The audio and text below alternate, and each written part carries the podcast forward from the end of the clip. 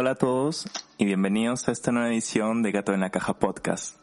Para este nuevo capítulo tenemos a una gran invitada, de hecho es alguien que estimo bastante, y se trata de Carola Robles.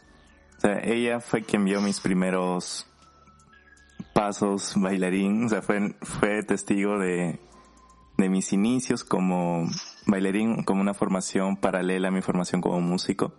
Y es un gusto tenerla aquí en línea. Entonces, Carola, para que saludes a quienes nos estén escuchando. Hola, hola a todos. Hola, Fernando. Eh, muchas gracias por la invitación y, y aquí estamos para conversar. Sí, ¿y desde dónde es que te estamos escuchando? Eh, estoy en Urubamba, sí, ahora vivo en Urubamba y un poco alejadita del centro de Urubamba incluso, así que estoy pegadita a la montaña, cerquita a las chulpas. Wow. Bueno, en ese caso, o sea, es probable que la conversación se corte, así que, o sea, solo para ir avisando si es que se da durante la conversación. Así es. sí, es un lugar con bien baja señal, así que vamos a aprovechar este tiempo. Ojalá que sí, que, que la señal no se corte. Ahorita empezaba a llover, así que bueno. Vamos. Qué divertido. Ya. Ok, bueno, el motivo por el que decidí invitar a, a Carola al programa es por su misma formación en danza y sé que ella, desde su formación y desde su trabajo artístico, ha abordado lo que se llama la práctica en improvisación por contacto. Y sé que este término es súper amplio de, de bastantes investigaciones, reflexiones en torno a su práctica. Y de hecho, o sea, para alguien quien se le es nuevo este término, no sé, Carola, ¿cómo es que a partir de tu misma experiencia compartirías, quizás no una definición exacta, pero, o sea, comentar de qué va, de qué va esta práctica, en qué consiste? Bueno, eh, a mí me gusta llamarla contacto improvisación, más que improvisación por contacto, eh, por una cuestión de, de, digamos, de nombrarla de, eh, y ser consistente con una manera de nombrarla eh, y de alinearnos con otros lugares, otros países donde se practica también el contacto improvisación. Pero sí, básicamente eh, es una práctica, em, digamos, de interacción entre dos o más personas eh, de manera espontánea. Es una danza eh, es, espontánea en donde se, se, que se caracteriza por compartir el peso, ¿no? Y digamos que ser movidos por las las leyes de la física y las distintas cualidades del toque, ¿no? Entonces es una práctica de danza que implica investigación, que implica mucha, eh, sí, educación somática también, mucho acceso a las sensaciones y a lo que se está mm, moviendo tanto adentro como, como afuera y en la relación que se va construyendo eh, entre dos o más cuerpos. Eso. ¿No? Puedo decir que es una, claro, es una práctica de, eh, de, danza, está dentro de la, de, vamos a decir, de la investigación del movimiento.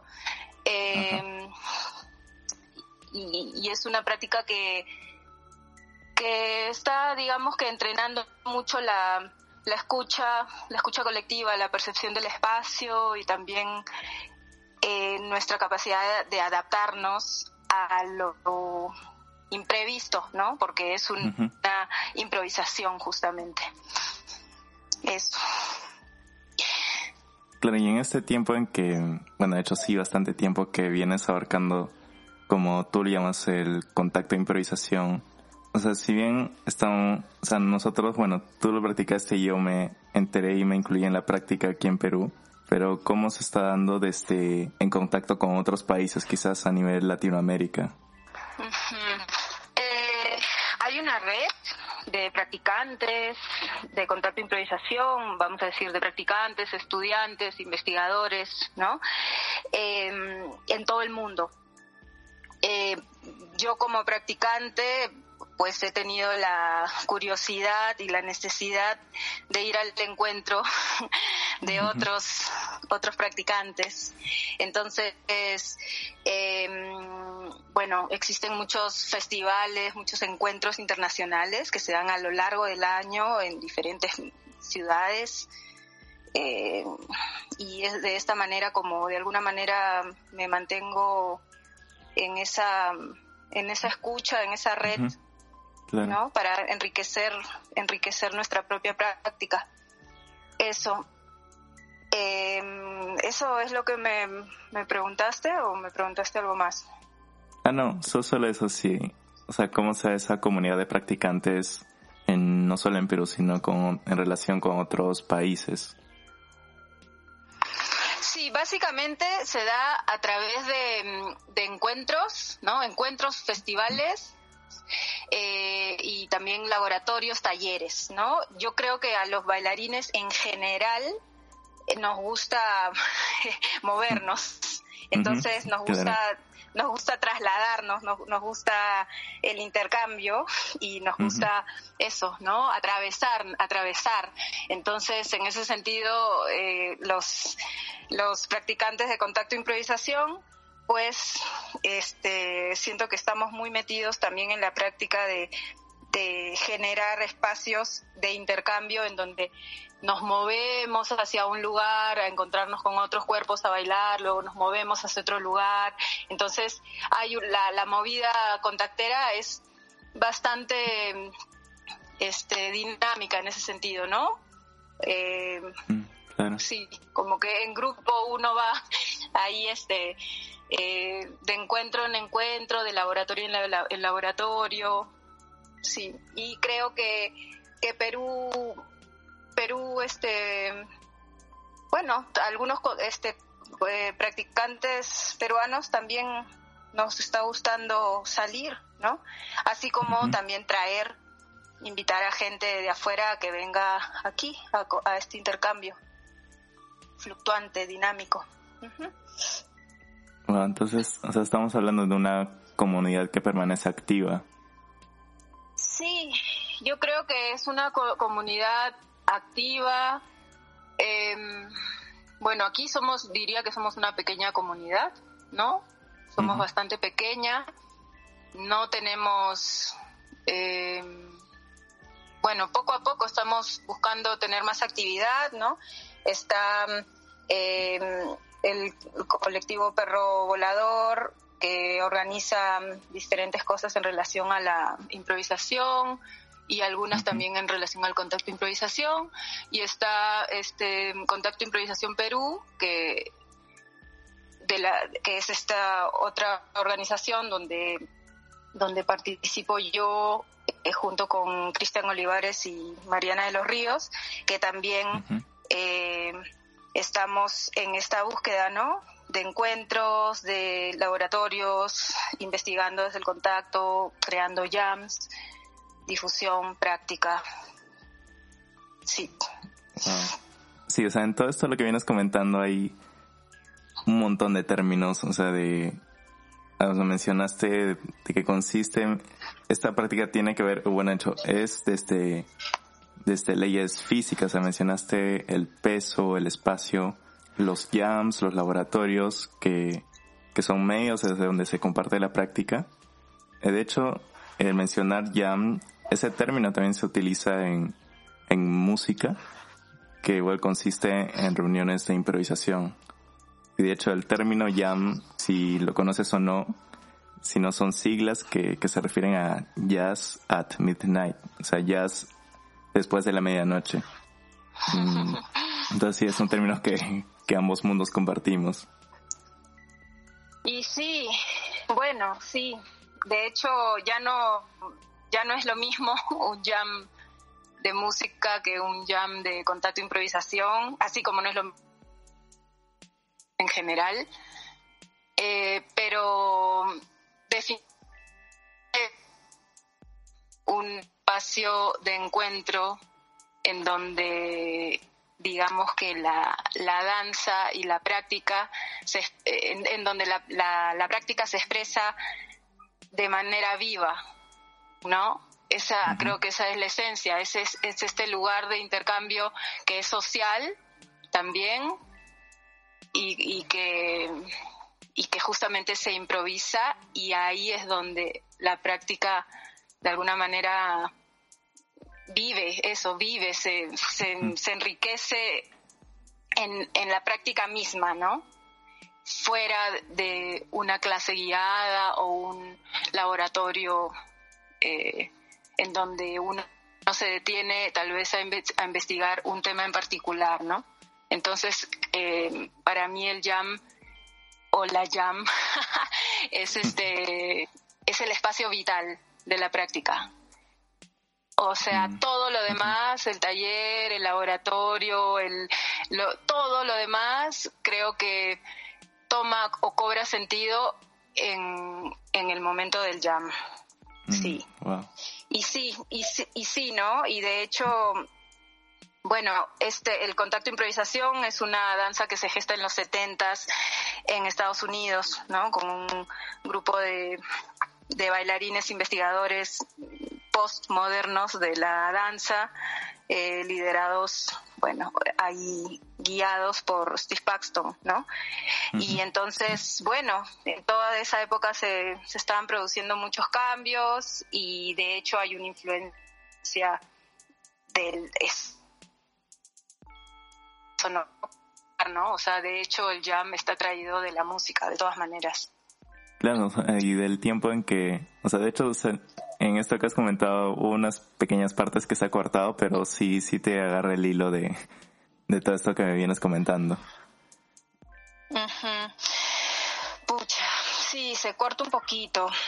Hay que como que terminar de, de adivinar las palabras un poco. sí, bueno, eso ya es el reto que, que le ponemos a quien nos está escuchando, pero o sea, se entiende esta, esta distancia de llamada por la que eh, estamos en este momento. Ok, o sea, sí mencionaste que también hay músicos, o sea, pueden haber como también no pueden haber músicos en un jam de contact. Sí.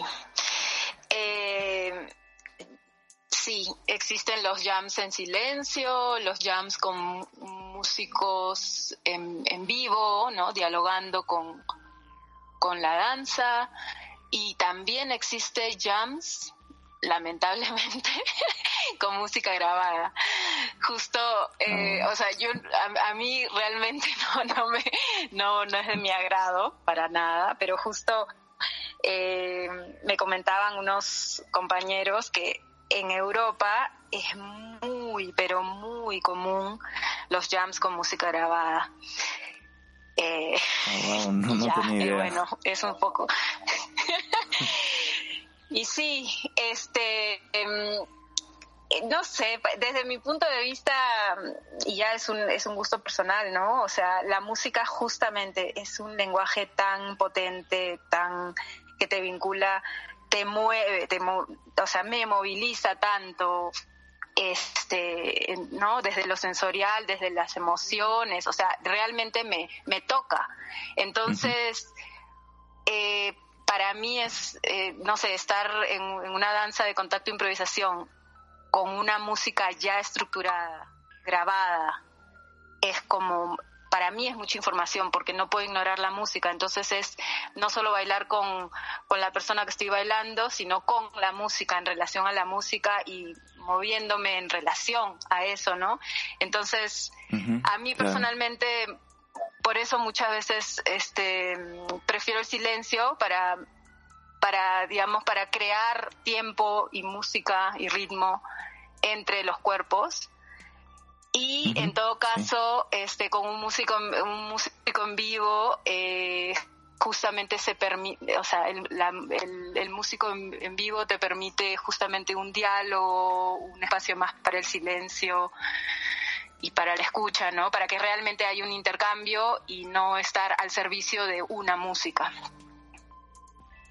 Claro. Sí, o sea, comprendo tu posición, o sea, porque si en la música que ya está hecha, o sea, te impone información en, un lugar donde se intenta construir algo, ¿no? Se está, donde se está construyendo algo. Así es. Y, y, es válido, yo siento que... Ah, perdón, te interrumpí. Ah, no, no, o sea, solo iba a acotar que, o sea, que parte de, es que nosotros nos conocemos es porque yo he tenido oportunidad de, de hacer música en, en diferentes jams que se han organizado aquí en Lima. Sí, sí. Sí, tú sabes, tú, tú sabes de lo que estamos hablando. sí, claro. Sí. Sí, y bueno, y como te digo, también ya es este, son gustos personales, ¿no? Ah, eh, hay, hay bailarines que justamente les gusta la música, utilizan la música para, no sé, para como inspiración, para generar alguna atmósfera y como que eso o, están muy acostumbrados a partir a partir de la música. Uy, se cortó un poquito. Sí, o sea, se quedó en acostumbrados y, eh, hiciste algo y... Pero... Ah, no, sí. Bueno, solo decía que, que en general, más allá del contacto improvisación, o sea, eh, muchos bailarines eh, estamos acostumbrados a como que a utilizar música para motivarnos, para generarnos cierta atmósfera.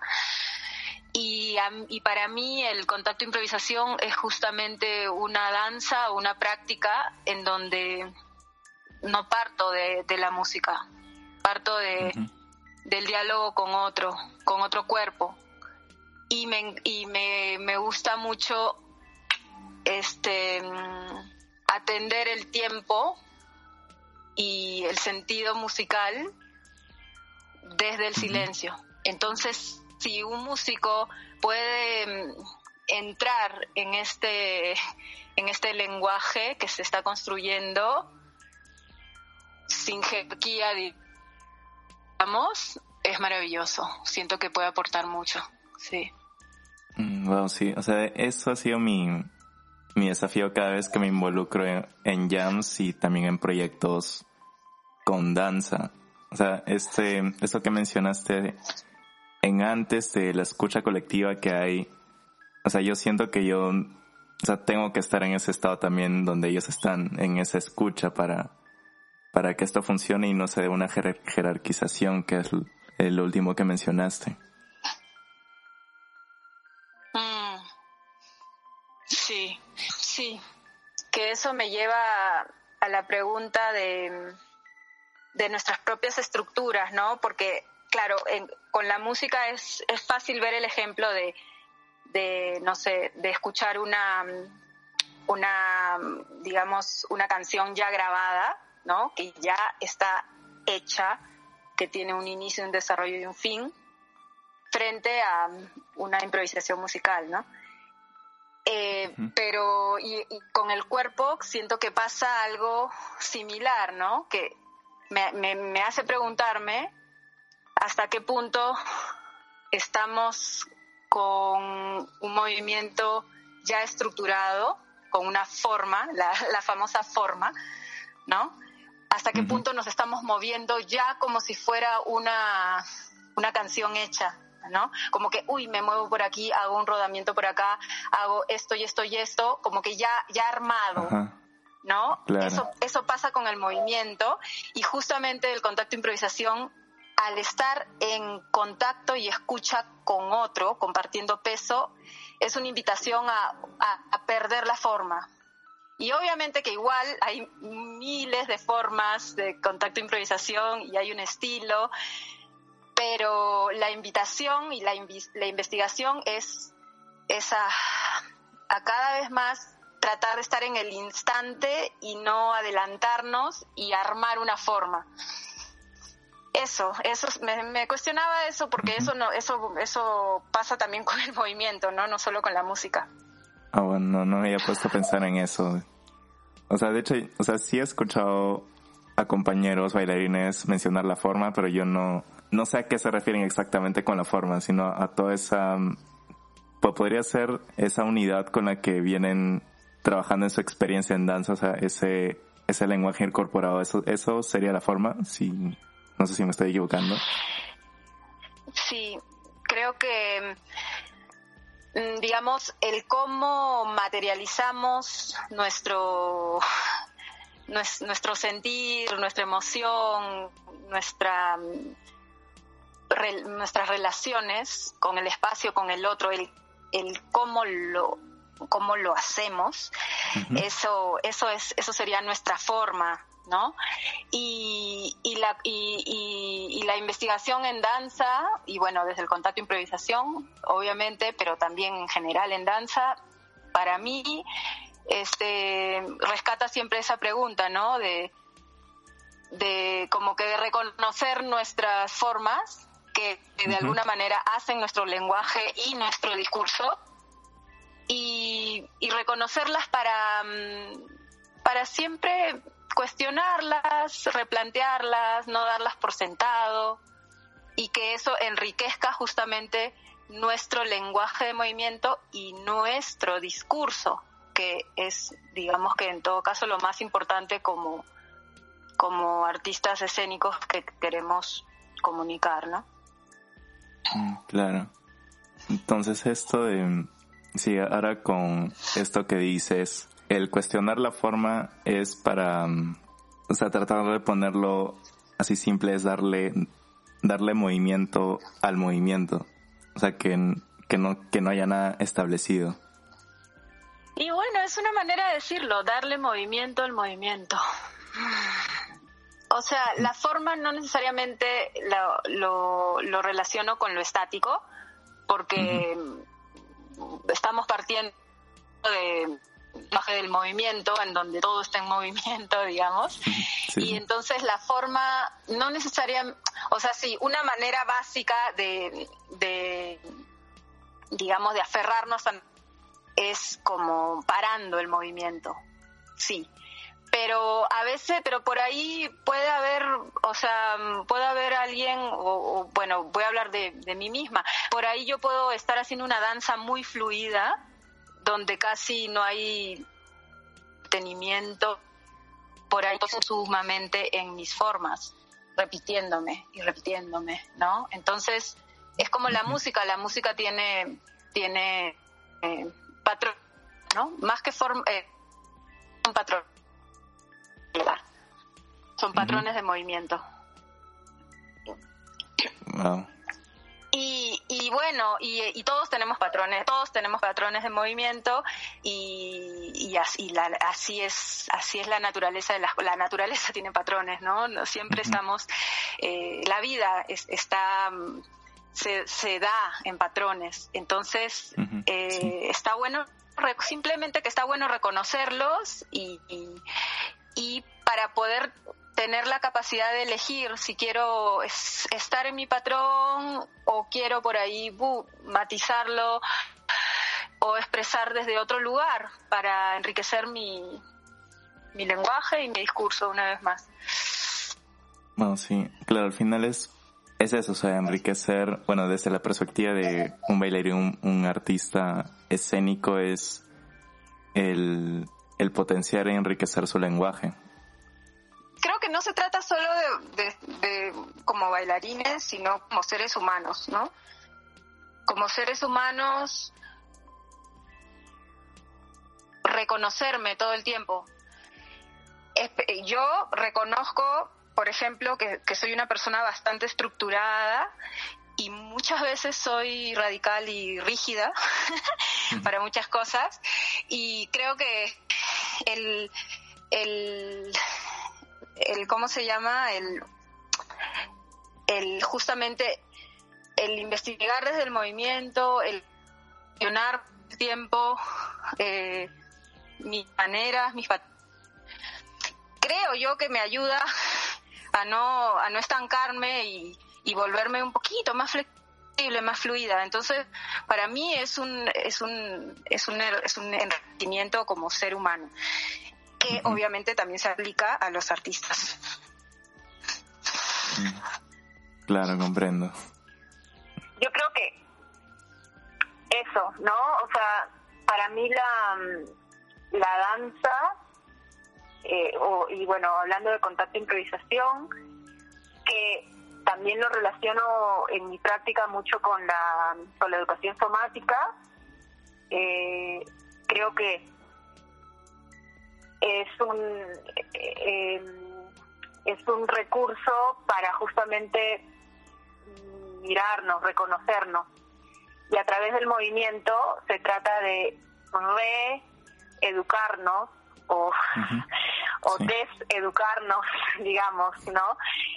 desde, el, desde el cuerpo, desde, desde el movimiento. Entonces todo esto de reeducarnos o, eh, o de volvernos a educar es una manera de romper nuestras estructuras o revisar nuestras estructuras, nuestros patrones. Y eso no solamente es patrones de movimiento, sino es cómo pienso, cómo siento, cómo me comporto en relación a mi entorno y a mí mismo en cada momento de mi vida como ser humano. Entonces, para mí la danza, justamente ese es el poder de la danza, ¿no? que es una herramienta para el autoconocimiento y para relacionarnos, para ser, para, para vivir en, en, en armonía o en mejor armonía, ¿no? Claro. O sea, de hecho sí, o sea, yo te comento desde mi práctica y creo que algo que lo que sucede en música es que mm, recién están reformulando cosas en, en la malla y de hecho es algo que siempre lo hacen, pero o sea, siento que yo como, o sea, mi formación como guitarrista, o sea, todo el estudio está enfocado en algo externo a mí, o sea, como es la guitarra. Pero no sé, observo y se trabaja mi cuerpo, o sea, yo a mí, o sea, uno, uno mismo, o sea, si bien estoy sosteniendo una guitarra, estoy aprendiendo a tocarla, a manejarla, o sea, no está este, este proceso, o sea, de observarme, o sea, como estoy sentado sosteniendo mi guitarra, si es que eso funciona, o, sea, o a la larga me va a causar eh, lesiones, porque también algo común en músicos es la tendinitis, o sea, este, esto que no te deja tocar por un periodo de tiempo. Y creo que mm, en ese sentido la educación somática es fundamental y cada vez está habiendo un poco más de conciencia de sus alcances en todas las artes, ¿no? Por lo menos, eh, bueno, en Perú, ¿no? Porque, por ejemplo, creo que en otros países eh, los músicos utilizan mucho el... Ah, se me fue el nombre. Eh, Alexander, sí, la técnica Alexander. Ajá.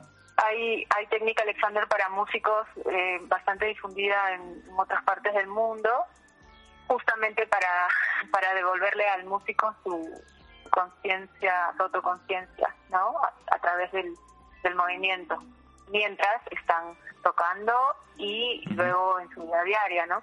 Y también tengo entendido que mm, este Karina Aguirre, que es educadora somática de la PUC también, ella ha estado, ella ha dado el curso de educación somática para música ahí en la, en la Facultad de Música. Mm. ¿Sabías? Sí, o sea, de hecho yo, o sea, yo llevé ese curso en el 2017, o sea, la primera vez ah, que se abrió. Y sí, digamos que ese curso también fue mi primer acercamiento a, observarme, o sea, cómo está mi cuerpo, cómo estaba mi cuerpo en ese entonces. Y sí, sí. Creo que en general está bueno eh, devolver un poco de atención hacia hacia uno mismo, o sea, o equilibrar, ¿no? Entre uno mismo y la atención un poco más intracorporal, vamos a decir, y ya interpersonal o en relación al al instrumento, ¿no? Eso pensaba.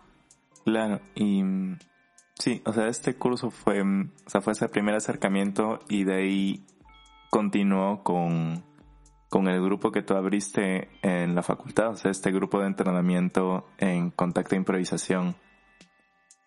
Sí. Y sí, este mm, grupo de entrenamiento en contacto e improvisación eh, pues justamente se abrió con el objetivo de crear lazos entre las diferentes especialidades de artes escénicas y de, y de alguna manera encontrar en el contacto improvisación un, un lenguaje y una manera de investigar desde el cuerpo que pueda ser este no sé común o de interés de interés común a, a todos los alumnos de Fares no sí. así solo para aclarar que o sea Fares se refiere a Facultad de Artes Escénicas eh, para quien no ha escuchado ese nombre. Y sí o sea este grupo fue algo que me pateó el cerebro porque fue mi primera relación con danza, o sea, con, desde la práctica de contacto e improvisación. Y pero recuerdo a partir de las dinámicas que, que proponías, el cómo desarrollabas la sesión. O sea, tipo recuerdo en una dinámica en pareja en que, en que creo que fue Sebastián Ramos, un, un amigo que tenemos y que Carola también conoce o sea, me decía, entrégame tu peso. Y, yo no tenía idea, o sea, cómo, cómo hacerlo, o sea, cómo te entrego mi peso, a qué te refieres con eso. porque yo era un, en, no tenía absolutamente nada de experiencia en, en danza, movimiento y, y con una frase tan simple, como es, dame tu peso, me, me armaba todo un, embrollo en mi cabeza, tratando de descifrarlo. Sí, es este es interesante y como que aprendemos muchas cosas desde chiquitos, eh, como más más hacia afuera o más sí, más en el intelecto, más hacia afuera y y bueno y el contacto improvisación como que nos devuelve a, a cosas básicas, ¿no? porque seguramente hemos entregado nuestro peso. Eh, de niños o eso, hemos estado compartiendo peso, o sea, son cosas que de alguna manera ya lo hemos hecho y es como volverlas a poner en práctica de una manera consciente puede ser, eh, sí, remecedor. sí, definitivamente. Ah, bueno, y desde aquí comentarte que a mí me encantó el, el grupo, o sea, sí asistía regularmente y mm, Sí, y la estructura de tus sesiones siempre era diferente, o sea, no era algo lineal o secuencial, sino que, o sea, no, no estás en la, en la posición de profesora, sino, o sea, y tú mismo lo dices, como, como lo mencionaste al inicio de la conversación, estabas como guía. Sí, y creo que mm, siempre, bueno, el grupo era, eh, este, es, ¿no? Hasta ahora, eh, bueno, hasta antes de la, de la cuarentena, era un grupo de, de entrenamiento en contacto e improvisación, eh, pero que desde, desde mi punto de vista esto implica investigación, ¿no? Y como implica investigación o un acercamiento hacia la investigación, por eso mismo eh, siempre he tratado de usar estrategias metodológicas que inviten a los alumnos a, hacerse preguntas y a empezar a explorar, ¿no? Para quizás este, empezar a también investigar, ¿no? Entonces, no, por eso no se puede, plan no, para mí no tiene sentido hacer una clase estructurada en donde yo les voy a enseñar algo, ¿no? Justamente el grupo, un grupo de, entrenamiento es, eh, es un grupo en donde yo soy la guía y propongo cosas. Muchas veces hacíamos otras cosas completamente diferentes a lo que, a lo que yo tenía en la cabeza. Claro, sí, siempre depende cómo se va desarrollando esto a partir de lo que tú proponías. O sea, quizás observabas que se estaba formando algo y dabas consignas que podría potenciar eso que ya se estaba dando. Sí, sí, bueno, eso creo que eso es parte de mi labor como, como guía, ¿no? De estar atento a, a eso, como a seguir abriendo esos caminos que, que veo que ya se están dando en el salón. Eh, No, no, nada, eso.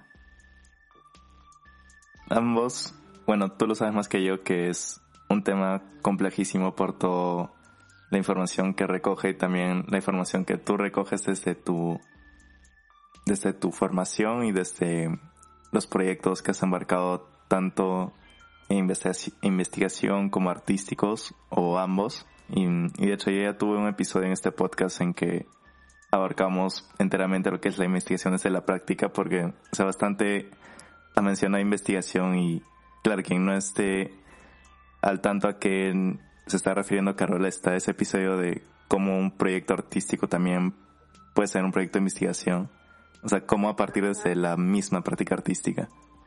Es solo para, para recalcar eso. Y, y en toda esta conversación, o sea, no sé si es una pregunta compleja, pero en el contacto de improvisación necesariamente hay interacción en dos cuerpos, en dos cuerpos distintos. ¿Sí? Eh, eh, a ver, creo que la, la, la práctica nace desde la interacción de, dos o más cuerpos, pero eso implica también necesariamente una interacción con la fuerza de gravedad, con el espacio, ¿no? Y con uno mismo. Entonces, eh, sí, este, el mismo Steve Paxton decía que, ¿no? Que la danza, como que tu primer eh, compañero o partner de danza, contacto, improvisación es el suelo. Entonces, mm. si seguimos con esa idea, uno podría estar haciendo contacto, improvisación solo con la tierra. Y entonces, bueno, los límites, uh, los límites son para expandirse, son infinitos, ¿no? Yo creo que es posible sentir la esencia de la danza contacto improvisación en la pequeña danza, por ejemplo, que es una práctica de también que la propuso Steve Paxton, en donde uno está de pie, en quietud, y permanece de pie, y, y en esa y en esa quietud y permanecer de pie experimenta la pequeña danza y ahí experimentas justamente la esencia de, de, estar en relación entre las partes de tu cuerpo, con la gravedad, con tus órganos, con tu respiración, con todo lo que está pasando, con todos los pequeños ajustes, con, con todo lo que cedo o todo lo que estoy resistiendo, con el tono muscular, con el cambio de peso, el sostener la cabeza o no sostenerla, el, o sea, es un mundo infinito que está sucediendo en esa quietud. Y eso es, eso es una práctica eh, transversal al, digamos que ha estado muy presente en la práctica del contacto e improvisación y sin embargo es una danza de estar de pie solo.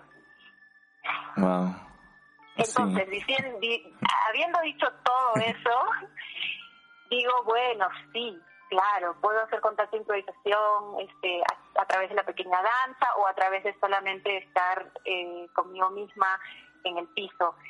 Pero, pero, creo que eso no es posible, eso, mejor dicho, eso es solamente posible eh, luego de tener una práctica en contacto con otros también. Mejor dicho, o sea, el contacto de improvisación sí necesita de compartir el peso con otros cuerpos para justamente poder este poder o dejar que que siga ¿cuál es la palabra? que siga resonando en, el, en nuestro propio cuerpo en quietud, solo, etcétera. Sí, o sea, esto de... O sea, yo no podría poner... Sea, mi experiencia desde mi práctica en contacto de improvisación es... Es que a través del contacto físico con otros cuerpos, uno conoce esa información de movimiento, esa unidad que tiene otra persona a partir del, de, de la práctica a partir del contacto físico y todo lo que esto involucra. Y sí, así uno se da cuenta como que cada uno es distinto y te ofrece distinta información. Y esa información, no sé, es como una forma de construir o, conocer con quienes estás a partir de esa experiencia. Sí. Sí, es permitirnos eh, construir con otro y reconocernos a partir del otro también.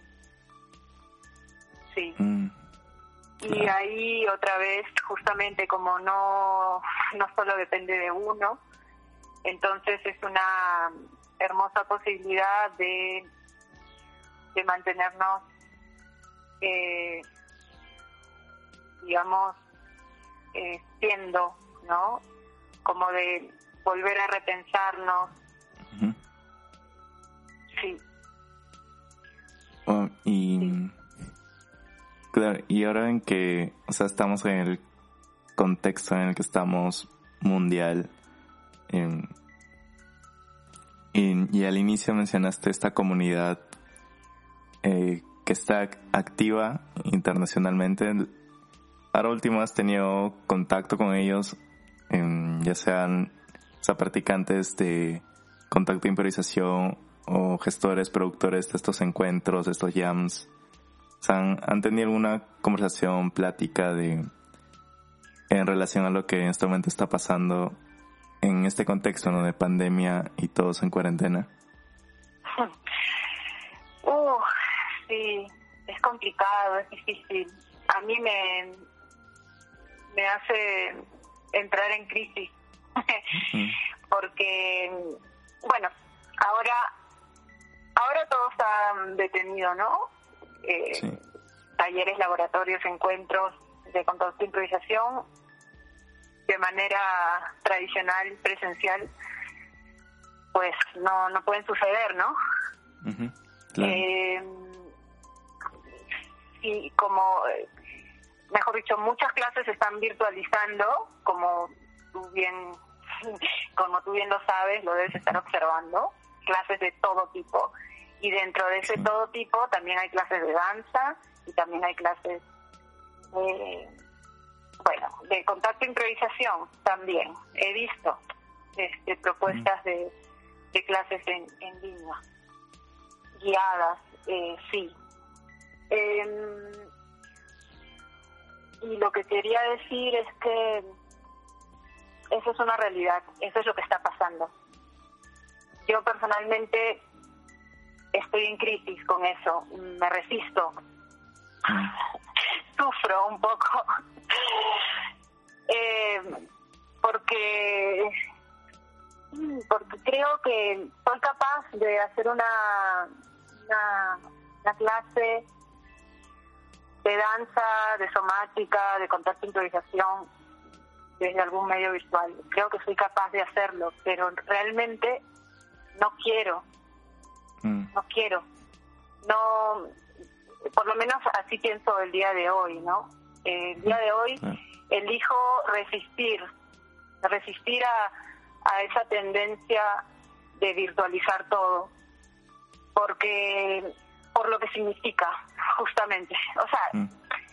de por sí, antes del coronavirus, eh, digamos que observo, ¿no? Observo cómo, cómo la gente visualiza su, su práctica y creo que a mucha gente le va muy bien, eh, le sienta bien, lo llevan muy bien, pero yo lo observo nomás y no es algo que, que desee o, que comparta.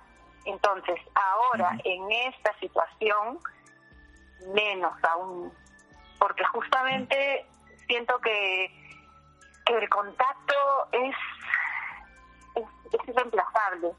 Sí, el contacto está siempre, está a la distancia, el contacto es vibración, el contacto, uno puede tocar al otro desde, desde lejos, sí, pero, pero una práctica como el contacto improvisación o una práctica como eso, una práctica de cuerpo, una, una práctica de toque, eh, es irreemplazable. Es irreemplazable como tal, ¿no? O sea, se puede adaptar a, a otros formatos. Entonces, yo creo que en esta época en donde justamente eh, esta, esta pandemia nos quiere eh, adoctrinar a no a no entrar en contacto directo con las personas al que nos que nos que nos quiere digamos que adoctrinar a estar en el autoencierro, ¿no? ¿Cómo, ¿Cómo es la palabra? El autoaislamiento social, ¿no? Aislamiento social o el autoaislamiento social. Entonces, hay muchas hay muchos mensajes que van en esa dirección. Tienes, es bueno autoaislarte socialmente, es bueno mantener tu distancia, es bueno no tocar, es bueno, o sea, todo eso es lo correcto y lo que hay que hacer en esta situación de pandemia. Eso es lo que estamos aprendiendo y escuchando de los medios. Entonces, ante esa situación, nada, yo, bueno, este, yo siento que justamente la práctica, una práctica corporal desde el cuerpo, este, no, no quiero, o sea, no quiero cambiar esa práctica. Quiero, prefiero esperar, prefiero hacer una pausa, ver cómo se desarrollan las cosas y luego, eh, luego veremos. esa, es mi, esa, es mi, esa, es mi, esa es mi postura ahora y yo creo, o sea, y yo creo justamente que eh, sí, el mundo está cambiando, que em, cuando salgamos de esta cuarentena todo no va a seguir como antes y que va a haber mucho eh, cuidado y hasta miedo tal vez de volvernos a acercar y a tocar por ahí están diciendo que ahora los, eh, los, los pasaportes o, para ir para viajar de un país a otro también van a pedir un certificado médico. Entonces, eh, sí, el mundo va a cambiar y bueno, y, y, y, por eso yo estoy en crisis y siento que mi práctica seguramente va a cambiar, pero, pero prefiero ahora estar un poco más hacia adentro, escuchando y esperar un poco, seguir en mi práctica conmigo misma, bueno, con mi pareja ahora que la, que, la, tengo acá, entonces también podemos practicar, digamos, pero prefiero esto a adelantarme a, ya, este, voy a, no sé, voy a, me voy a adaptar a la situación y entonces voy a lanzar mis clases en línea. Yo respeto quien lo hace, pero pero yo no puedo. O sea, yo, como digo, yo prefiero no adelantarme, prefiero realmente parar. O sea, para mí esta, esta crisis es una invitación para parar, para parar un rato, para escucharnos, para poner nuestro foco un poco más hacia adentro y decir, bueno, ¿qué cosa, qué cosa estamos haciendo? Ah, y, y sí, yo ahora realmente me, me pregunto y me, este, o sea, estoy en un momento de preguntarme justamente, ¿no? ¿De qué sirve lo que hago? ¿Para qué sirve? O sea, ¿a quiénes? Eh, ¿No? O sea, ¿qué va a pasar ahora? ¿Cómo, vamos, cómo voy a tomar el espacio eh, cuando podamos salir a la calle? ¿No? ¿Cómo voy a ofrecer ofrecer este o qué puedo ofrecer a la gente mm. ahora. Y la verdad es que no tengo la respuesta. Realmente estoy eh, en incertidumbre y en pausa. Y me gusta y quiero honrar ese espacio. Porque justamente el mundo no para, no está parando, o sea, mejor dicho, justamente de lo que adolece, de lo que adolece el mundo es de que no para, no para, es, va a mil, a mil, a mil, y, y, todo el mundo estamos haciendo y haciendo y haciendo, o sea, hay una cantidad de estímulos, este, ¿no? increíble. Y entonces una situación como esta este, está haciendo que la gente siga sin parar y que se adapte y entonces ahora, uy, ahora hago esto, uy, ahora hago el otro, uy, esta es una oportunidad para esto y esta es una oportunidad para el otro.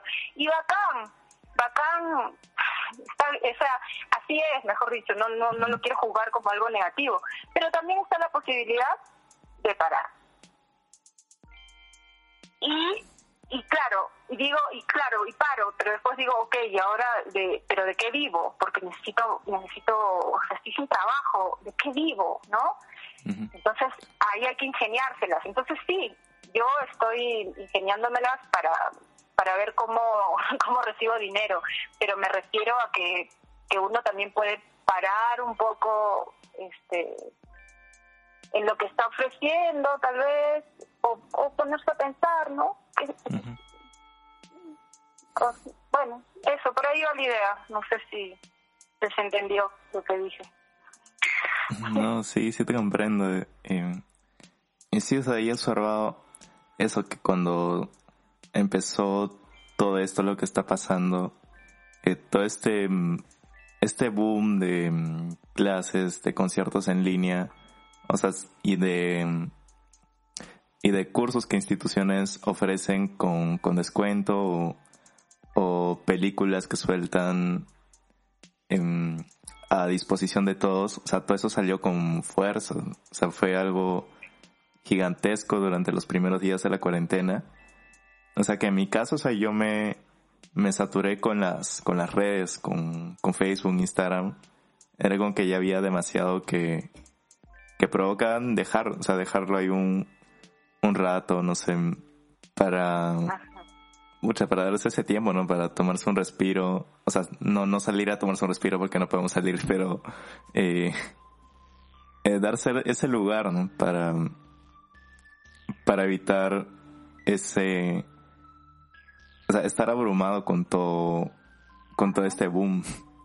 Y de hecho es, así ah, que, sí, sí, tranqui. En, o sea, iba a añadir que el, el motivo por el que hice este, este podcast, o sea, aparte de comunicar en lo que es la profesión artística y, y de invitar gente en este y relacionarlo con este contexto, es porque, mm, o sea, este podcast también es, una invitación a, despegar los ojos de la pantalla. O sea, nos están escuchando, pero no, no, no nos están viendo en, pantalla. O sea, es... Eso está buenísimo. Sí, eso. Sí, no sé qué ibas, qué ibas a comentar antes. a ver, ¿qué iba a comentar? Eh, no, sí, me parece buenísimo, una súper buena idea, este, sí, comunicarnos solo a través de audio y así a descansar un poco la vista, sí, totalmente. este, yo lo que iba, lo que quería decir era que que yo no pretendo ser ningún ejemplo de, de nada ni de nadie. Claro. Eh, pero a modo personal realmente yo creo que, que, el mundo está, o sea, que la vida está eh, sobrecargada de todo tipo. Y bueno, esa es una de las razones por las cuales me mudé a, a, Urubamba, ¿no? Porque quería ah, sentir otro tiempo y otro espacio y quería retomar, volverme a preguntar, ¿no? Este, ¿por qué justamente a qué me dedico?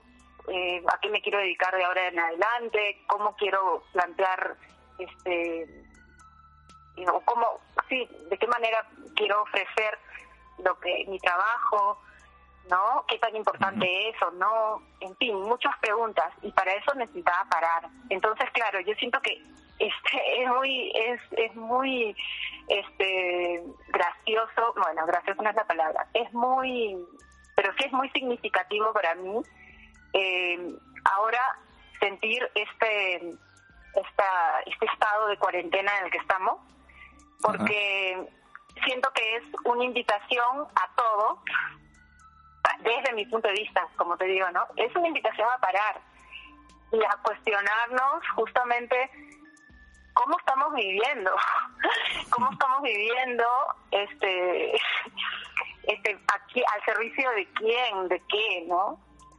Eh, eso, entonces creo que es muy simbólico también que, esté pasando todo esto, porque porque porque creo, o sea, yo creo que que tenemos mucho que aprender de, de, esta situación, ¿no? Y hay mucho provecho que, que sacarle y para mí ese provecho no, no está en, ok, yo estoy en mi casa y entonces este, ahora voy a ver más películas y no voy a comer más y voy a, no sé, voy a estar todo el día en, el, WhatsApp. O sea, es todo lo contrario, ¿no? Es como que, eh, o sea, Vizcarra, estoy ya ya estoy hablando cualquier cosa tal vez, ¿no? Pero digamos, o sea, así como así como prohíben no sé, salir a las mujeres tales días, salir a los hombres tales días, no sé qué, no sé cuánto. ¿Qué pasa si prohibieran el uso del internet? Mm, ya. O sea, de hecho, un montón de gente protestaría. No se lo reventarían por, por redes. O sea, si alucino esa situación el virus también se, se expande en nuestra mente a través del miedo.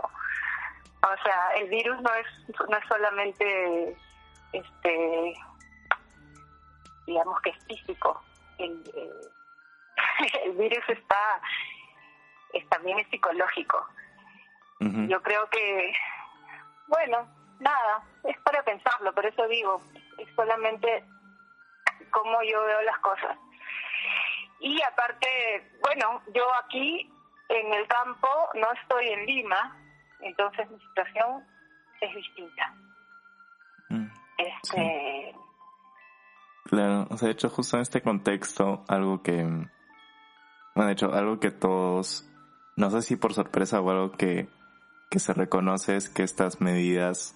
Esta revista inglesa que reconoce las medidas que está tomando el Perú o sea, quizás no ponerlo como ejemplo, sino, pero sí resaltando esa labor que está, que está haciendo y haciendo que haya menos, o sea, que las cifras no sean tan alarmantes respecto a los contagiados y las muertes que se están dando. O sea, eso me parece, o sea, pero sí es algo que resalta, o sea, como, o sea, el ojo del mundo, o sea, reconoce lo, o sea, cómo, cómo está llevando la situación aquí en, en comparación con otros países que sí sus cifras son bien alarmantes, ¿no? Y, uno se entera por medios, por redes que em, de lo difícil que, le están pasando. Sí. Sí, yo no quiero, o sea, no quiero ser eh, pincha globo o mala onda en, en, en en decir lo contrario. O sea, sí creo que, que el gobierno está haciendo lo mejor que puede y lo que cree que es correcto. Eso, eso se lo doy. y, y sí, al parecer se está mm, este, conteniendo la expansión mejor que en otros lugares. A mi pregunta es, ah, este, no sé a qué precio, ¿no? O sea, mm. yo creo que hay mucho, hay, hay mucho detrás de, mejor dicho, me hace pensar en cómo nosotros, este, dejamos, o sea, autorizamos a, a perder nuestros nuestros derechos, nuestra libertad, nosotros solitos, ¿no? Nosotros solitos apoyamos todo eso. Entonces, eso me hace cuestionar sobre nuestra sociedad y sobre nuestros nuestros este, nuestros eh, nuestros valores, justamente. O sea, y me hace sentir de que vivimos llenos de miedo. Eh, ¿Qué te puedo decir? Eso, eso es lo que, o sea, es como, sí, eso, eso es lo que, eso es lo que siento. O sea, yo creo que eh, este es eh, los virus van a seguir eh, llegando. O sea, hoy es el COVID-19 y mañana va a ser otra cosa y ya han habido otros virus antes. Y sí, esto es una situación que nunca se había dado, había dado así de esta manera, pero para mí van a seguir apareciendo. Siempre va a haber este, siempre va a haber algo nuevo a lo, que nos tengamos que enfrentar. Entonces, sintiendo eso, mm, creo que eso es parte del, del equilibrio, del equilibrio del, del, planeta y eso es consecuencia de cómo vivimos. Es cómo vivimos. Entonces, el cambio no es para mí, o sea, la solución no es encerrarnos y este esperar a que inventen la, la vacuna para luego vacunarme y seguir viviendo como siempre he vivido. ¿No es cierto? La, o sea, eso, eso no es la, esa, esa, no es la idea ni la solución. La solución, la, para mí es, es una oportunidad para para eh, para cuestionarnos cómo miércoles llegamos a esto. O sea, justamente estamos, o sea, toda la economía está orientada, el mundo está orientado a la, a la productividad, al hacer, al, o sea, y estamos simplemente ignorando un montón de vida y un montón de, de, responsabilidad con, con el entorno y, con el ambiente. Entonces, obviamente que va a pasar una pandemia como esta. Y van a seguir pasando. Entonces, yo creo que, no sé, la verdad, la verdad no sé. Creo que hay que hay que afrontarlo este, cambiando de vida, cambiando de vida, siendo preparan, preparando eh, preparándonos para recibir esos cambios justamente. Entonces es fortalecer nuestro nuestro sistema inmunológico, pero si nos alimentáramos bien, si viviéramos sin estrés, tal vez nuestro sistema inmunológico estuviera mejor. Entonces tal vez un virus de este, de este tipo nos mataría menos. Mm. Claro, o sea, de hecho este tiempo de... Eh, o sea, al final todos compartimos un tiempo de incertidumbre, o sea, no sabemos cómo va a ser mañana, o sea, en relación a las cifras, o si el virus, no sé, se pone peor o más bravo, no, o sea, es, ese, ese estado que también hace que la gente esté tensa eh, y con miedo, que es lo que has venido diciendo. Bueno, en, serio, Carola, agradecerte por, por tu tiempo aquí. Ya nos hemos extendido del, del tiempo, pero genial. O sea, de hecho hay bastante aquí y de hecho bastante que seguir comentando a quienes nos hayan seguido hasta acá para para llevárselo en donde estén y comunicarse a quien, comunicárselo a quienes crean conveniente o necesario comunicarlo. Y también, o sea, desde mi lado siempre, o sea, ha sido alucinando, o sea, sorprendiéndome cómo a partir de una práctica artística y una práctica específica como lo es el contacto de improvisación, detonan todas estas líneas de pensamiento que se relacionan con el contexto, con la política, con nuestra historia. Y estamos hablando de contacto entre cuerpos, o sea, con ese contacto físico que es comunicación, que hay información ahí resonando. Y ahora como todo esto, o sea, es relevante hablarlo en, en lo que estamos viviendo. Entonces por eso es que, o sea, te agradezco Carola por, por compartir tus pensamientos a partir de tu profesión, tu práctica, tus reflexiones y que lo recepcionen quien nos está escuchando. Entonces no sé si, si es que quieras algo más que compartir, no sé, algo pequeño o algún medio de contacto contigo si eh, respecto a tu trabajo o a tu o a tus investigaciones, proyectos, no sé, en si algo. Ya, eh, sí, bueno, eh, gracias a ti por por esta conversación. Me, me hace seguir cuestionándome y me alegro poder sí, compartir compartir cómo, cómo me estoy sintiendo, como te digo, sin ánimo de, de nada más que de compartir. Em, sí, para mí el cuerpo es esencialmente político, ¿no? El cuerpo es nuestra nuestra primera casa y es político. Entonces, se trate de contacto improvisación, de danza, de artes escénicas o de la vida cotidiana, no podemos escapar a nuestro cuerpo, ¿no? Claro. Entonces, esto es, circunstancial por eso. Eh, y de contacto, de, mm, bueno, yo tengo una tengo una página de Facebook, Carola Robles Perú. Eh, no, no está muy activa últimamente. Estoy en introspección.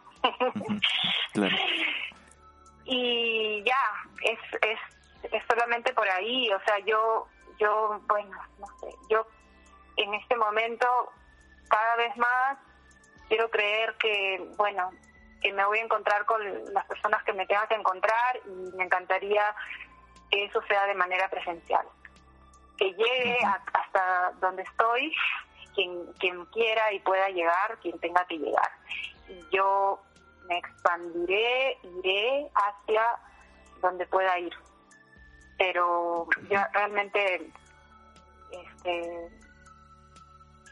así lo siento ahora.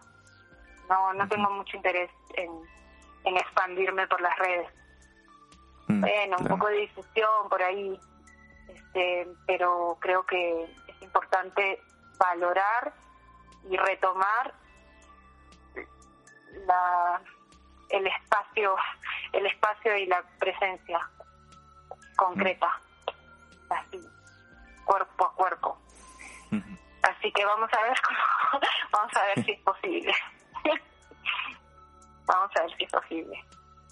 Si no, me quedaré por aquí, no sé, creo que cada vez me voy más lejos. Y de ahí miré ahí a la punta de una montaña y que llegue quien tenga que llegar. Y ahí iré yo de, paseo también. Genial. Pues sí, nunca se sabe a dónde va. Me encantaría, o sea, para mí, ya solo para cerrar, este parte de de mudarme aquí al campo es, ah, es invitar a la gente a que, a que venga hacia aquí.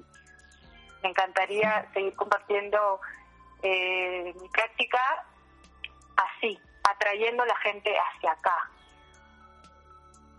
un poco más hacia la naturaleza, a tener, a dejar lo que, a dejar el, el día a día y la locura de la ciudad y venirse un poquito más de retiro eso. bueno, la invitación está hecha cuando, cuando la situación esté estable. Ahí pueden encontrar la Carola en, la base de la montaña o en la punta de la montaña. No sabemos dónde, cuál va a ser su próximo punto. Pero sí. Bueno, hasta aquí llegamos con, con esta entrega. De nuevo, gracias Carola por, por esta amena conversación. Y mm, y también informar que estamos publicando todos los jueves y domingos. Eh, esto lo estaba escuchando un jueves y lo estaba escuchando apenas salió. Y así, así vamos a continuar con este espacio. Y nos vemos. Muchas gracias. Gracias, gracias Fernando y gracias a todos.